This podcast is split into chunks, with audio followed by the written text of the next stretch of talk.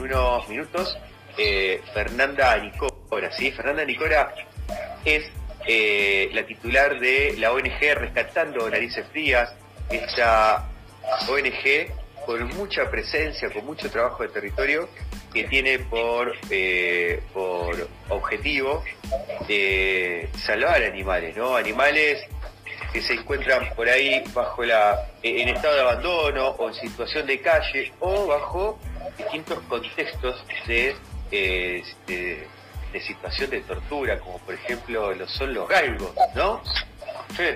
El negocio perverso ahí, clandestino, de, la carrera de perros, eh, también los criaderos de perros que tienen también como tienen objetivo de lucro, claramente, ¿no?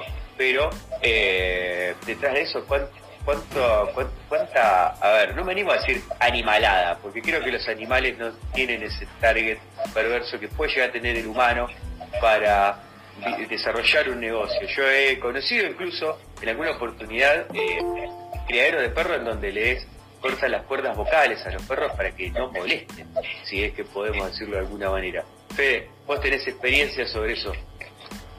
Sí, sí, justamente Luisito, mira, acá en casa, eh, por ahí, yo, soy de los que piensan que los animales que se integran a una familia pasan a formar parte de la familia, pasan a formar parte de una familia eh, en el cual ya es multiespecie, eh, en el cual los animales tienen ya escrito o no, pero tienen sus derechos también dentro de la familia, son seres sintientes, sienten eh, las cosas muy intensamente, están llenos de amor, viven para darnos amor, viven para cuidarnos, así que creo que eh, hace, hace poquito yo pasé por una situación muy muy difícil que fue perder mi mascota después de 13 años, fue perder una perrita.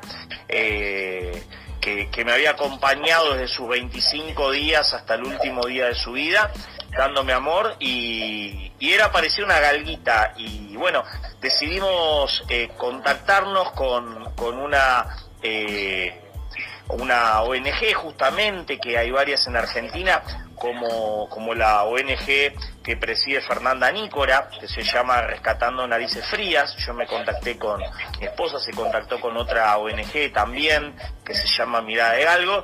Y bueno, hicimos todo el proceso para adoptar una perrita que fue salvada en Chivilcoy de las carreras de Galgo, una galguita eh, hermosa que vino hace una semana a curarnos de, del dolor y de la angustia de haber perdido a Lola y ya está adaptada, ya duerme con nosotros en nuestra cama, eh, está muy feliz, sale a pasear varias veces al día y creo que así como hay personas malas que le hacen mal a los animales, hay personas buenas también, hay personas con corazón eh, que logran comunicarse efectivamente con, con, estas mascotas y la verdad que soy un fan de los galgos, así que tengo una galguita en casa rescatada que es parte de esta familia multiespecie, así que es una alegría para nosotros tenerte Fernanda esta noche y le doy la palabra a Luis Logran para que te dé la bienvenida. ¿Tenés, mascota, Juanjo? ¿Tenés perrito? Mira, lamentablemente hace un mes se me murió en una semana eh, el perro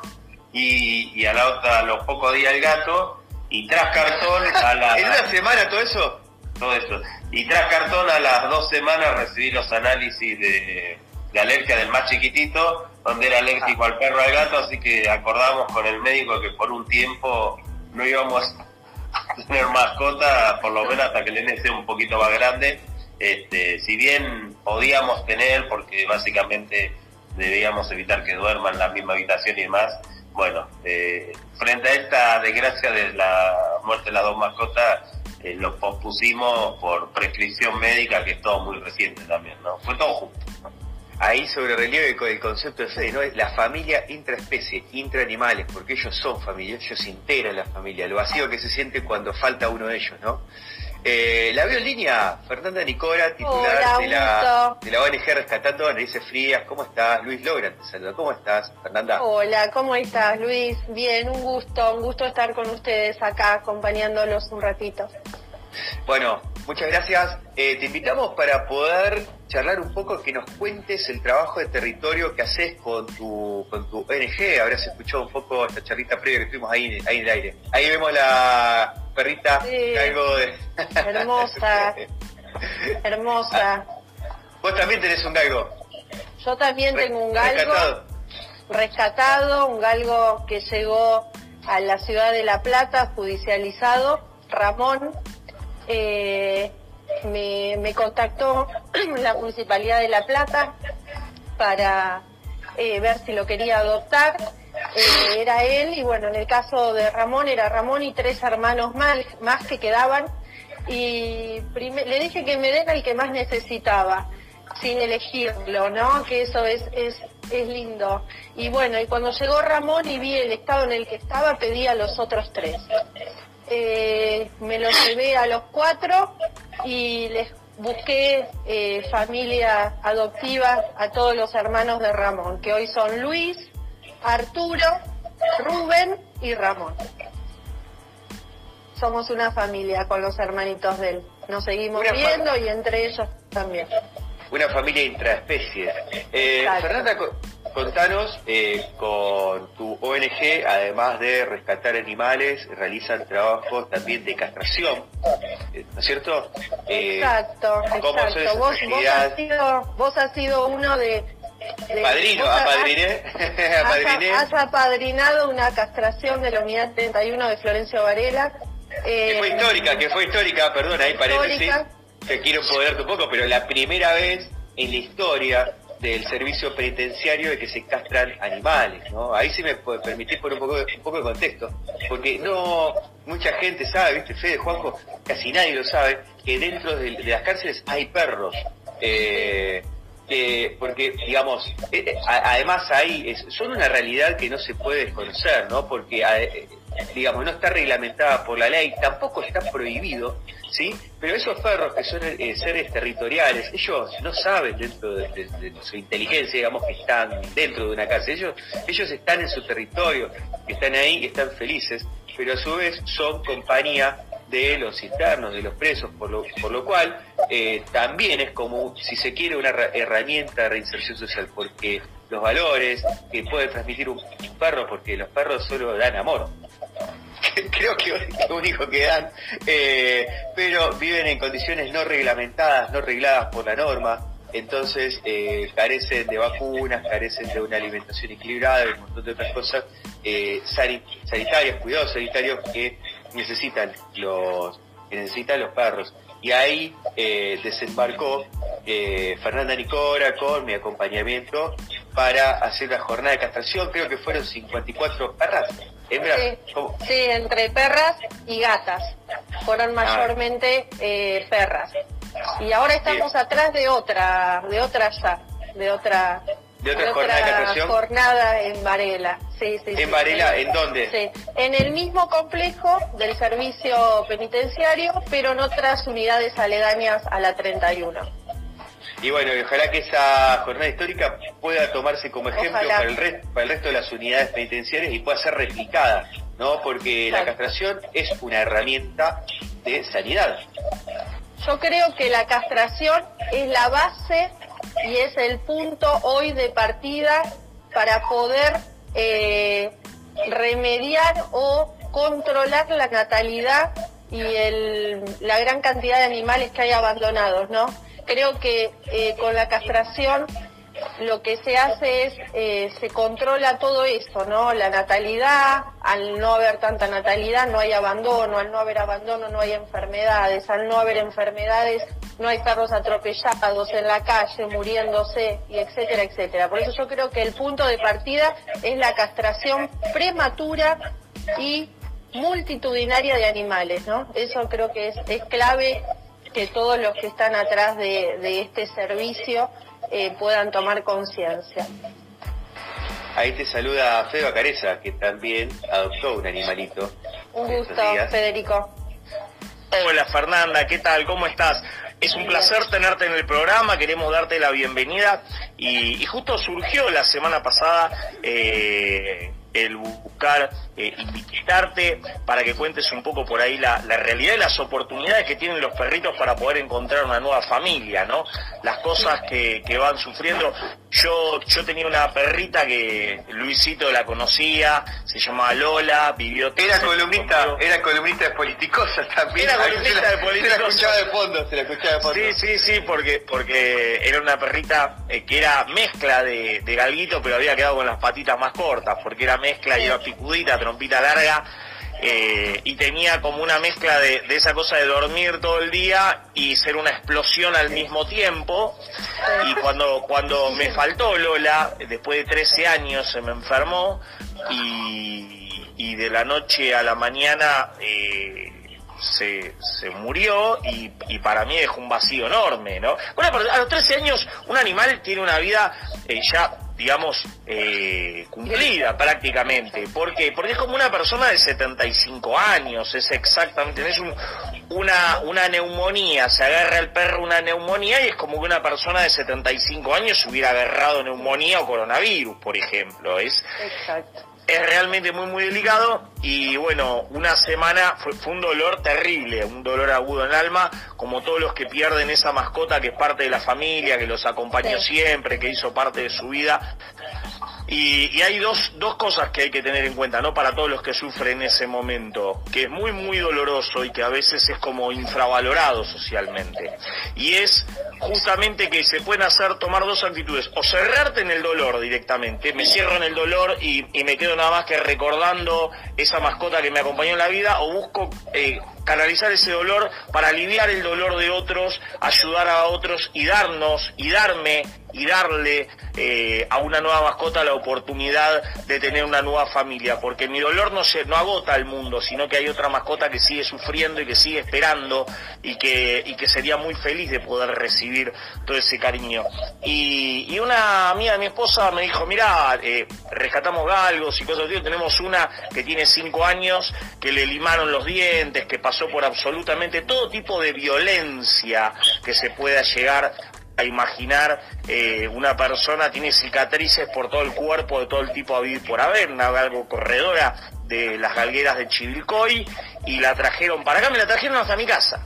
O sea, ya me la trajeron hasta mi casa y hoy forma parte de mi familia. Más del sillón forma parte porque son eh, prácticamente puede pasar eh, de las 24 horas 20 sobre el sillón fácil, salvo pasear, mimos y, y comer y soy realmente muy muy feliz eh, pero lo, importante no es que hable yo, sino que vos cuentes eh, cómo, cómo poder rescatar un animalito, dónde buscarte, eh, cuáles, cuáles son las ventajas de tener una nueva mascota, abrir el corazón, de poder integrar un nuevo familiar y contarnos dónde están y cómo pueden acercarse hasta vos para poder tener esta nueva oportunidad.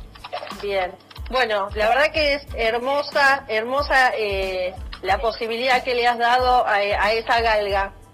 Eh, no todos tienen esa posibilidad de adopción, más allá que nosotros, todos los animales que llegan, intentamos de una u otra manera lograr una familia. Pero bueno, los animales adultos siempre tienen muchas menos posibilidades que los cachorritos, ¿no? Entonces, siempre nosotros estamos atrás de las adopciones de los adultos y hacemos traslados a todo el país. Eh, trasladamos en avión, en auto, buscamos de la forma que sea para lograr adopciones de animales adultos. Eh, vivimos viajando de punto a otro, eh, tratando de que cada uno logre tener una familia y de sacarlos de la calle y que esa realidad no la sufran nunca más.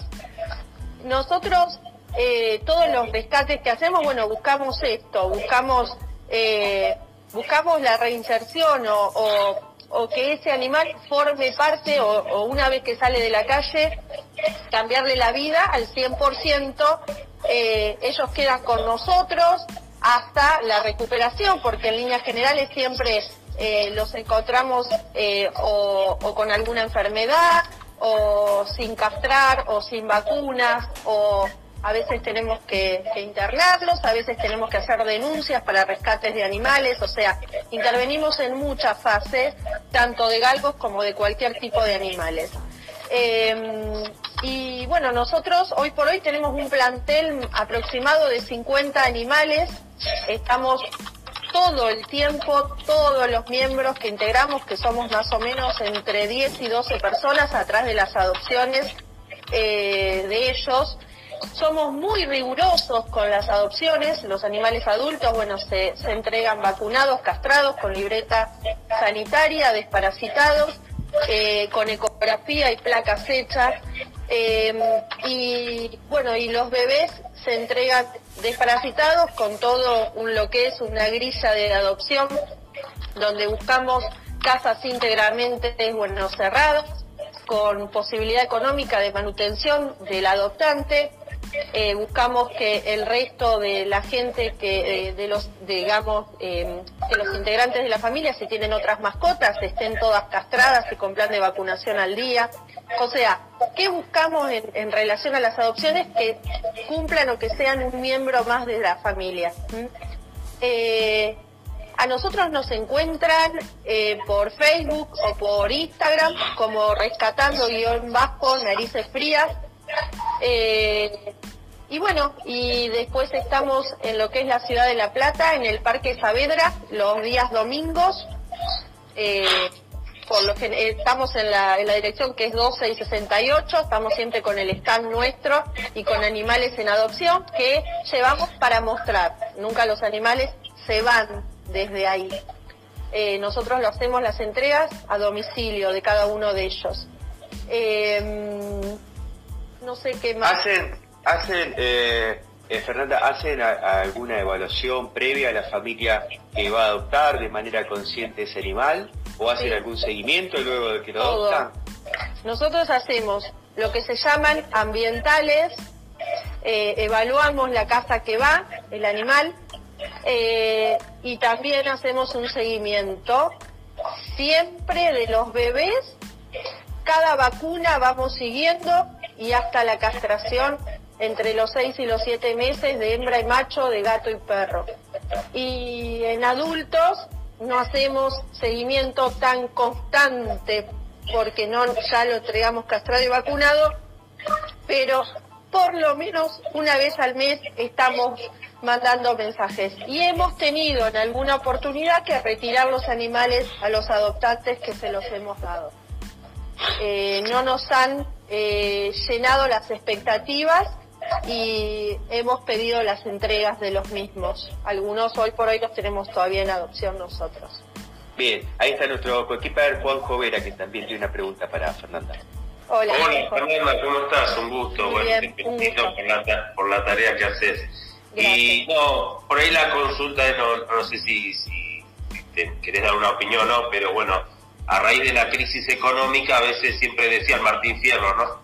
Que uno en la calle mira la situación económica y a veces eh, se ve mayor cantidad de perros, menor. Bueno, a raíz de esto, de, de la situación que pasó mi perro, me sobra a veces los restos de comida y algo le doy a, a los perros y me das cuenta la cantidad de, de- de- de perros Sí. que hay que a veces tienen familia, no son todos de la calle, a veces no, pero bueno, ahí vos notás mayor cantidad de perros en la calle o, o- o Yo no. noté, noté que en la pandemia la gente estaba bastante en su casa y ya, no digo todo el mundo, ¿no? Pero mucha gente se ha abocado a adopción y hoy por hoy ha abandonado.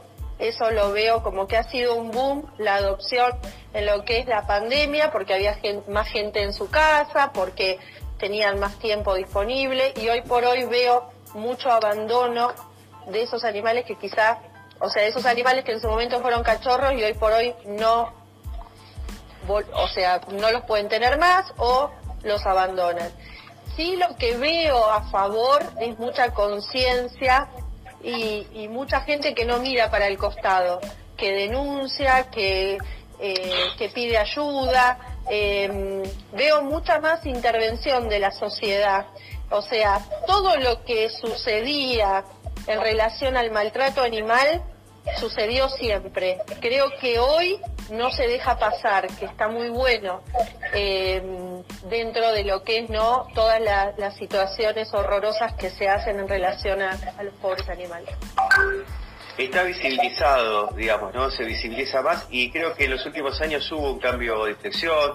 Algo similar también ha ocurrido con este tema de tracción a sangre, ¿no? Eh, hace, qué sé yo, no, por ejemplo, 10 años atrás era muy común ver eh, carros de cartoneros eh, traccionados por caballos y hoy, hoy, hoy, incluso yo me los he cruzado esta semana, cartoneros en lugar de traccionando sus carros con motitos en lugar de de, de porque hay, pero estaba normalizado, pero hoy eh, creo que es, ese cambio también tiene que ver justamente porque la gente, hay un compromiso, la gente se planta frente a ese cartel y dice, eh, flaco, larga, aflojar ese caballo.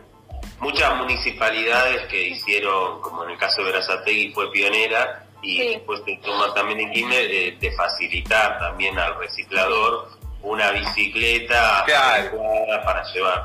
Exactamente, así sí, así ha sido. Yo nosotros tenemos eh, denuncias que quizás recibimos interfamiliares. Em, ah, claro.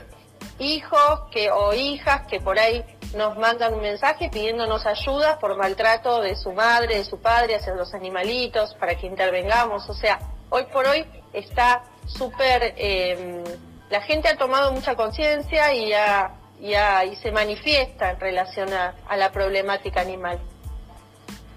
Bien, Fernanda Nicora nos está comiendo. Juanjo, ¿quería decir algo? Perdón. No, no, lo que sí me parece como de que quedó la pandemia, que lo noto mucho en las rutas, en muchos animales eh, salvajes que se acostumbraron a transitar de nuevo por la ruta y hoy se ve mucho animal zorro, liebre, este, mucho más, bueno, en algún momento en el Parque Pereira había también muchos animales porque hubo 15 días en los que no transitó nadie. Exactamente, sí, sí, sí. Bien, Fernanda, muchas gracias entonces por acompañarnos estos minutitos con nosotros, por hacerte este hueco para poder ilustrarnos de cómo, cuál es la dinámica del trabajo que ustedes hacen. Entonces, contanos eh, si alguien quiere eh, digamos, por ejemplo, sacar de su familia un perro, un gato, que no le abra la puerta, que no lo deje, que no lo tire, pero que se contacte con ustedes, digamos, que esa misma conciencia que tiene eh, eh, el adoptante, alguien que lo adoptante también lo pueda tener alguna persona que no quiere tener mascota, ¿sí? Entonces, ¿cómo, de qué manera se puede contactar con ustedes por las redes?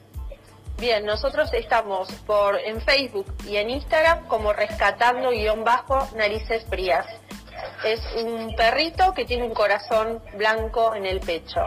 Y yo siempre, cuando tenemos esta problemática, mucha gente que quizá económicamente cambia su realidad o que se muda o por conducta del animal, siempre tratamos de o ayudarlos con alimento o vacunárselos o castrárselos o recomendarle algún adiestrador canino, eh, como para lograr conservar el vínculo, ¿no?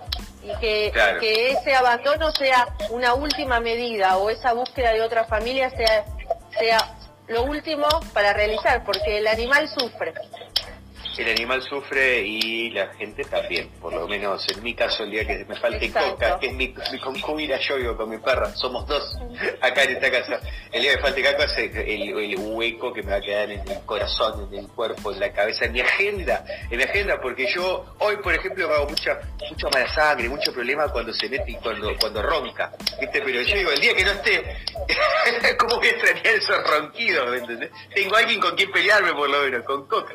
Eh, Exacto. Bien, Fede, ¿alguna pregunta más para Fer? no, más que nada felicitarla, Fernanda, por el trabajo que viene haciendo y, y para todos los que nos están escuchando, tengan en cuenta justamente que adoptar un perro eh, sana corazones, sana la lastimadura del corazón, sana la lastimadura del alma. Una familia realmente es feliz cuando se integra completamente y las familias que tienen mascotas, las mascotas son un integrante más de la familia y nos hacen realmente felices cada día, cada mañana. Así que se necesitan una mano, llámenla a Fernanda, que los va a estar esperando. Y Fernanda, quiero felicitarte por el inmejorable trabajo que haces cada día para hacer felices no solamente a los perritos, sino a tantas familias que están esperando para que esas almas vengan a acompañarnos. Muchas gracias, muchas gracias. Somos un equipo. Felicitaciones a todo el equipo en su conjunto. Gracias. Bueno, gracias Fer, que tengas una No, excelentísima semana. Te dejamos comprometidas en alguna otra oportunidad acá. Cuando ustedes quieran, ¿Sí? cuando Te- quieran. Te, te queremos no politicosas. Dale. Bueno, cuando ustedes quieran. Que tengan buenas abrazo. noches. Hasta luego. Chau, chau.